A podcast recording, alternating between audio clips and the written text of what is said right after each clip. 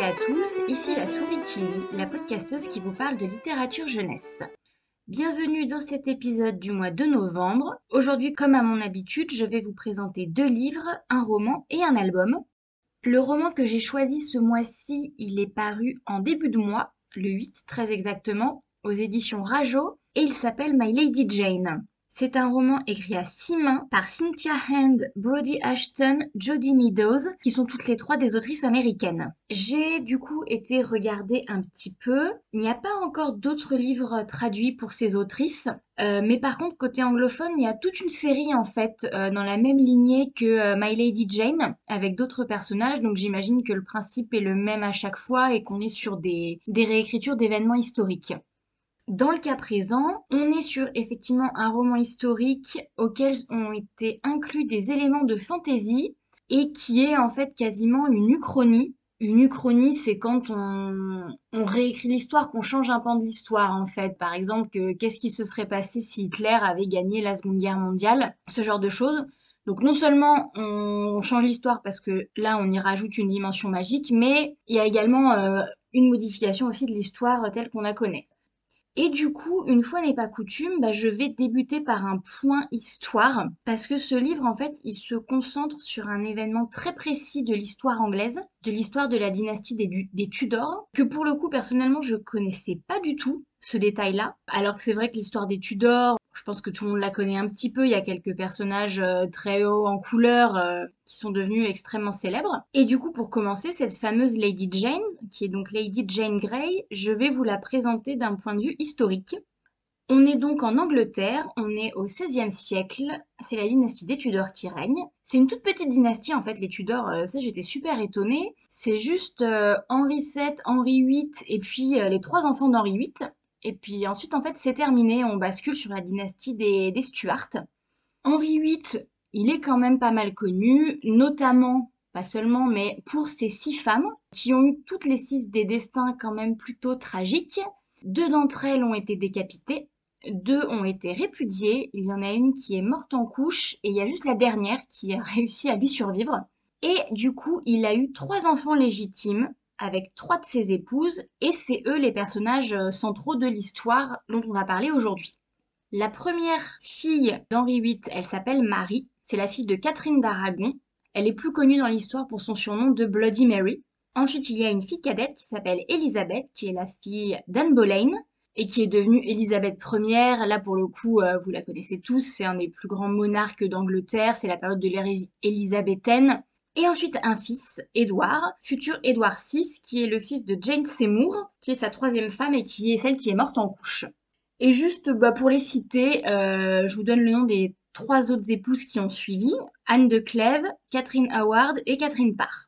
Euh, n'hésitez pas à aller jeter un œil si vous connaissez pas l'histoire d'Henri VIII, euh, de ses mariages, de son règne, c'est assez fascinant. Et si ça vous intéresse, je vous conseille de jeter un œil à l'excellente série The Tudors qui est très intéressante, avec un casting 5 euh, étoiles.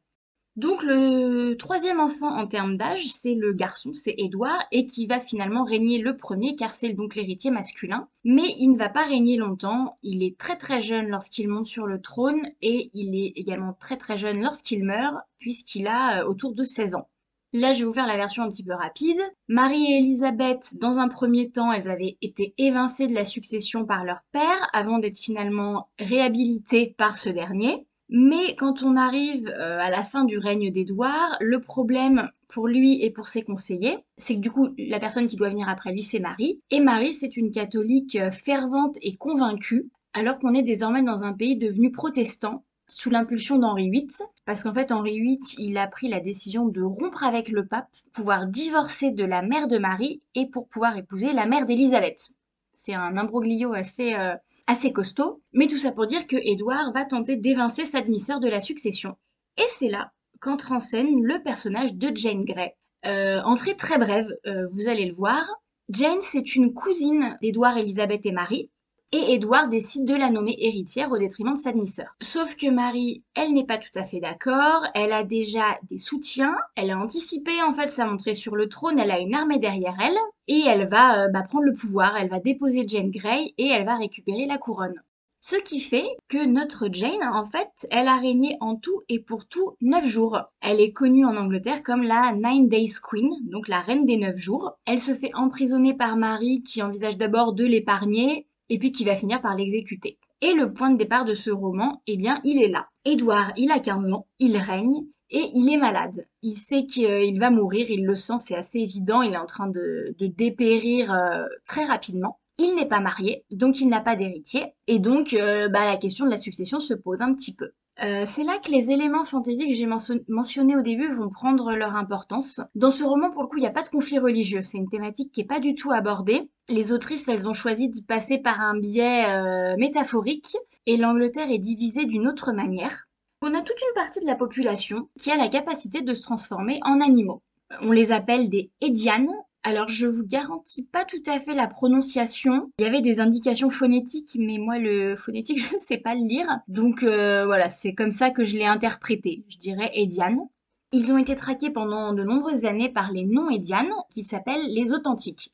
Donc, il y a vraiment une fracture au sein du royaume et qui n'est pas du tout résorbée, même si bah, Henri VIII, par exemple, était lui-même un Édiane. Quand il était en colère, il se transformait subitement en lion, potentiellement il bouffait euh, la personne qui lui avait déplu et quand il finissait par se calmer, il redevenait pardon, un humain. Et du coup, c'est important de noter qu'on est sur des gens qui ont plus ou moins de contrôle sur leur capacité en fait. Et pour certains, c'est quasiment une vraie malédiction. Ils ne choisissent pas du tout quand, quand ni comment ils se transforment et leur vie est un petit peu compliquée. Donc leur statut assez édiane et précaire, ça va mieux qu'avant, mais c'est toujours compliqué. Ils pâtissent notamment de la mauvaise réputation d'une partie d'entre eux, euh, qui s'appelle la Meute, qui est un groupe euh, bah, sanguinaire en fait qui attaque euh, des villages, des paysans. Et du coup, le pays est divisé. Édouard, il est fragile, il est malade, et son conseiller, Lord Dudley, prépare la succession. Or, Marie sur le trône, ça va poser problème, car Marie, c'est une, authentique pure et dure. Édouard, il est assez sensible à la cause des Dianes, tout en restant un monarque qui est pas très investi, pas très éclairé, pas très concerné par la gouvernance du pays. Hein. Il signe les ordonnances qu'on lui demande de signer, euh, mais il est quand même assez détaché euh, de la réalité de la vie en Angleterre, du sort des Anglais, euh, voilà. Et donc, du coup, Dudley va lui proposer sa solution pour évincer Marie du trône, c'est de nommer comme héritier du royaume d'Angleterre les enfants mâles de sa cousine Jane, qui elle pour le coup n'est pas une authentique et est même plutôt très sensible à la cause des Edianes. Jane à ce moment-là, elle a 16 ans, elle n'est pas mariée, donc des héritiers mâles, il n'y en a pas, et donc il faut y remédier et la marier de toute urgence. Et à qui Lord Dudley va-t-il proposer de la marier? Comme ça, bien évidemment, à tout hasard, à son fils cadet qui s'appelle Gifford. Édouard signe l'acte sans en référer à sa cousine, qui est pourtant une cousine qu'il connaît bien, dont il est proche, ils ont grandi ensemble en partie. Et Jane se retrouve du coup mariée à un jeune homme qu'elle n'a jamais vu de sa vie en fait.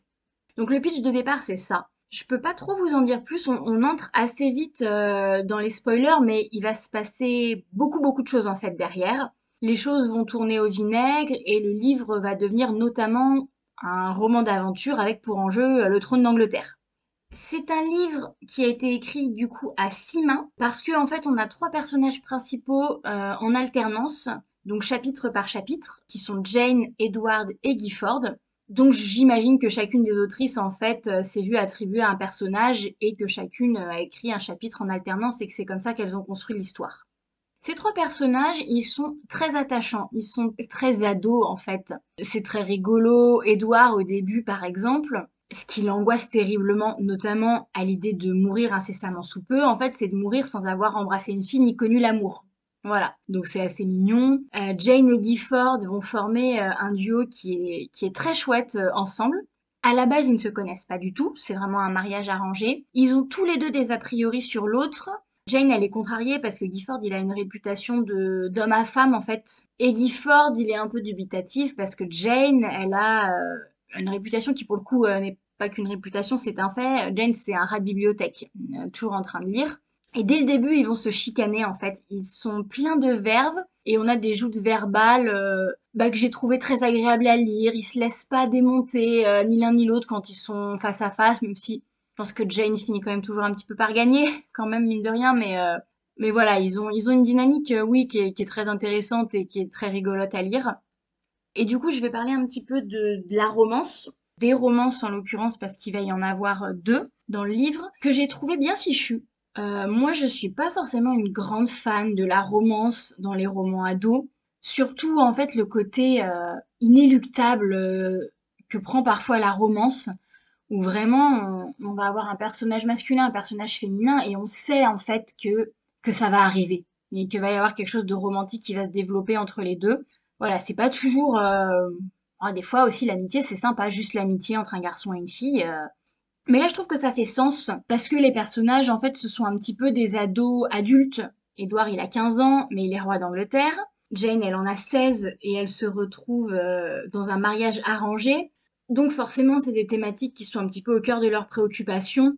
Et Jane et Gifford, ils sont vraiment très touchants. Ils vont apprendre à se découvrir et à se connaître pendant cette aventure. Au début, ils sont, ils se plaisent assez immédiatement physiquement. Euh, ils découvrent à leur grande stupeur euh, bah, que l'autre est physiquement très plaisant. Mais voilà, ils vont prendre le temps quand même euh, de se découvrir. Ils vont se, contrarier. Ils vont s'agacer un petit peu euh, avant de vraiment euh, se dévoiler leur amour. Et Edouard aussi, de son côté, va avoir une rencontre sentimentale qui est bien menée, je trouve, et la romance se mêle vraiment bien à l'histoire. Un autre point très important du livre, c'est que c'est très caustique. Du coup, j'en ai déjà un petit peu parlé en, parlant de, des pics que s'envoient Jane et Gifford. Mais voilà, c'est vraiment une comédie, mais sans excès, je trouve. Là, pareil, je suis pas forcément très fan des livres qui sont hyper caustiques, qui veulent vraiment faire de l'humour euh, à tous les coins de page. Au bout d'un moment, je trouve que, que c'est lourd. Là, en l'occurrence, c'est pas le cas. Il y a juste un truc que j'ai pas trouvé très réussi, c'est euh, les interventions des autrices qui prennent euh, parfois place dans le roman. Le truc, c'est que je trouve qu'il y en a pas assez pour que ce soit suffisamment intéressant si vraiment il y avait eu de assez régulièrement des petites saillies des autrices qui font euh, un petit commentaire, qui s'adressent au lecteur, mais que ça devienne voilà un, un running gag assez présent, ça m'aurait bien plu. Mais là, en l'occurrence, c'est pas trop le cas. Il y a notamment à la fin des encarts qui sont très longs en fait euh, pour le coup et, que j'ai pas trouvé très pertinent. Voilà, mais à part ça, au global, je trouve que l'humour, il est vraiment très bien dosé même si on a donc trois personnages, alors, trois personnages principaux, parce qu'après, euh, il y a beaucoup d'autres personnages qui vont graviter autour. Elisabeth va être euh, très importante. Euh, Marie, on la voit un petit peu moins, mais elle est importante également. Édouard va rencontrer une jeune fille qui s'appelle Gracie. Enfin, voilà. Ils sont pas juste tous les trois en autarcie. Mais c'est eux, trois qu'on va suivre principalement. Et donc, le personnage principal, ça reste quand même Jane. Jane, elle est donc à contre-courant de ce qu'on imagine d'une jeune fille de la bonne société. Hein. En fait, euh, je l'ai dit un petit peu tout à l'heure, elle ne s'intéresse pas aux vêtements, au bal et alors moins que tout à trouver un mari. Jane, c'est une érudite. Elle lit, elle lit, elle lit, elle lit partout, tout le temps. Elle a toujours un livre à la main, mais même au milieu d'une salle de bal, en fait. Donc voilà, elle est un petit peu à contre-emploi. Alors après, les héroïnes à contre-courant dans les romans historiques, maintenant, c'est en train de devenir assez classique. Euh, c'est pas si original que ça mais ça reste agréable à lire. Et ce qui est assez intéressant chez Jane, c'est que pour le coup, elle est presque trop dans l'extrême opposé, quoi. Elle est tout le temps le nez dans les livres. Et parfois, du coup, elle a un regard sur le monde qui est assez bisounours et, euh, et assez tronqué parce qu'elle prend tout ce qu'elle lit pour parole d'évangile, mais elle se confronte pas vraiment à la réalité et elle se retrouve parfois un petit peu démunie. Typiquement, ça va être le cas avec les Edianes. Jane, dès le début, c'est une championne des Edianes. Euh, mais en fait, elle n'en a jamais rencontré. Elle ne connaît que ce qu'elle en a lu et du coup, elle a une vision qui est complètement idéalisée et idéaliste. Et elle va découvrir que les Dianes, c'est pas seulement ça, qu'il y a notamment la meute, euh, qui est pas particulièrement sympathique. On est sur des gens euh, violents, sanguinaires, avec des attaques. Et du coup, ouais, elle va découvrir un petit peu le gris, la nuance dans le monde qui l'entoure. Elle va sortir un petit peu de ses livres et se confronter euh, à la réalité. Et du coup, euh, bah, c'est intéressant du coup cette trajectoire, euh, ça la rend attachante et, et assez réaliste. Gifford aussi, c'est un personnage euh, qui est chouette. C'est un Edian qui ne contrôle pas du tout sa malédiction, qui ne contrôle pas du tout sa métamorphose plutôt, ce qu'il prend du coup pour une malédiction. En fait, il se transforme automatiquement du lever au coucher du soleil.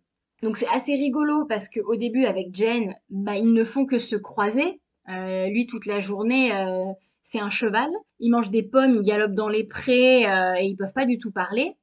Et quand il redevient humain, bah Jane, à un moment, il faut qu'elle aille dormir aussi. Donc, donc voilà, ils ont une dynamique qui est assez sympa, assez, assez contrariée. Et Edward, c'est presque le personnage le plus faible par rapport aux deux autres. C'est celui qui m'a le moins marqué en tout cas. Parce que c'est vrai que Jane et Gifford, ils sont assez étincelants et ils ont vraiment une dynamique ensemble qui les met très bien en valeur, je trouve. Mais Edward, il va quand même avoir une, euh, une trajectoire assez intéressante, notamment en ce qui concerne son rapport au trône. Et il va grandir lui aussi dans cette histoire, un petit peu comme Jane, euh, voilà, qui va, qui va découvrir un petit peu la réalité du monde, enfin lui aussi d'une certaine manière, parce qu'ils vivent un petit peu en autarcie, ces gens-là, dans, dans un monde qui n'est pas tout à fait euh, le même que nous. Mais du coup, voilà, il a, il a une évolution qui est également, qui est également très intéressante. Si je devais résumer ce livre en une phrase, je vous dirais que c'est une revisite de l'histoire anglaise à la sauce magique, et puis en mode euh, comédie caustique. C'est super sympa. Au début, j'étais un petit peu sceptique avec l'ajout de ces Ediane, mais finalement, ça s'étoffe, ça prend de l'ampleur et ça apporte une dimension euh, assez intéressante au livre. Donc voilà, c'est un livre qui est frais, qui est léger. Je trouve d'ailleurs ça assez curieux de le faire paraître en novembre, parce que pour moi c'est vraiment une lecture d'été en fait. C'est le genre de livre qu'on va lire sur la plage ou au soleil. Malgré le fait qu'il y a un, gros côté roman d'aventure, je trouve que c'est surtout une comédie euh, et c'est un livre un peu feel good, on va dire aussi. Donc n'hésitez pas à aller le découvrir. Euh, il est du coup en librairie euh, là depuis, euh, depuis un peu plus de 15 jours. Et puis dites-moi ce que vous en avez pensé, si vous a plu aussi. moi je l'ai trouvé vraiment super chouette. Et on passe maintenant à notre deuxième section pour les minus, où je vous présente un album pour les enfants. Et j'ai choisi de vous parler cette semaine d'un livre qui s'appelle Un tas d'amis de Kerstin Chauneux. Alors là, vraiment, je, je m'excuse par avance pour la prononciation. Euh, c'est une autrice qui est euh, allemande et je n'ai aucune notion d'allemand. Livre qui est paru au mois de mai aux éditions Mine Édition pour les enfants de 3-4 ans parce que c'est un album qui a pas trop de texte, qui est assez visuel. Donc le, le concept, c'est que vous avez un petit pingouin qui est tout tristoun parce qu'il voudrait voler, il voudrait être avec les nuages et donc il ne peut pas. Et tous ses copains, les animaux, vont se, eh ben, vont se regrouper pour l'aider. Donc en fait, c'est un livre qui est euh, en longueur, en format à l'italienne, c'est-à-dire à, l'horizontale. Donc l'histoire commence comme ça, et ensuite en fait, vous allez le basculer en format vertical, et la double page euh, bah, va n'avoir plus qu'une unité, et vous allez voir en fait les animaux qui s'empilent. Euh, qui s'empilent les uns sur les autres. Et ce qui est très rigolo, c'est qu'ils s'y prennent très très mal. Donc ils mettent tout en bas le hérisson, avec euh, le lapin assis sur son dos, donc qui a les fesses toutes rouges et qui a l'air de souffrir le martyr. La girafe se retrouve la tête à l'envers. Euh, L'éléphant est, je crois, euh, quasiment tout en haut. Donc encore une fois, une logique, une logique démentielle. Et puis, eh bah, du coup, tout au-dessus tout en haut de cette pile euh, va monter le petit pingouin qui va donc se retrouver euh, au milieu des nuages et qui est tout content. Voilà, donc c'est tout mignon et c'est très rigolo. Il y a des, petits détails euh, au milieu des pages qui sont assez sympas. C'est un album, c'est un album tout choupinou pour les petits. Eh bien, merci à tous de m'avoir suivi. c'est déjà la fin de cet épisode. J'espère que l'épisode vous a plu, que les livres vous auront intéressé ça vous a donné envie d'aller les découvrir. Euh, bah moi, c'était un plaisir euh, de discuter avec vous, entre guillemets. Comme d'habitude, n'hésitez pas à laisser vos retours, vos commentaires, euh, soit sur sur les lectures dont je vous ai parlé, sur le contenu, et plus après si vous avez des avis, des suggestions, plus au niveau de la construction du podcast, allez-y. Je suis à l'écoute, je prends je prends vraiment tous les commentaires que vous pourriez avoir. Et puis sinon, euh, bah, je vous souhaite euh, une très bonne euh, journée, fin de journée, soirée, en fonction de l'heure à laquelle vous m'écoutez. Puis je vous dis à la prochaine. Salut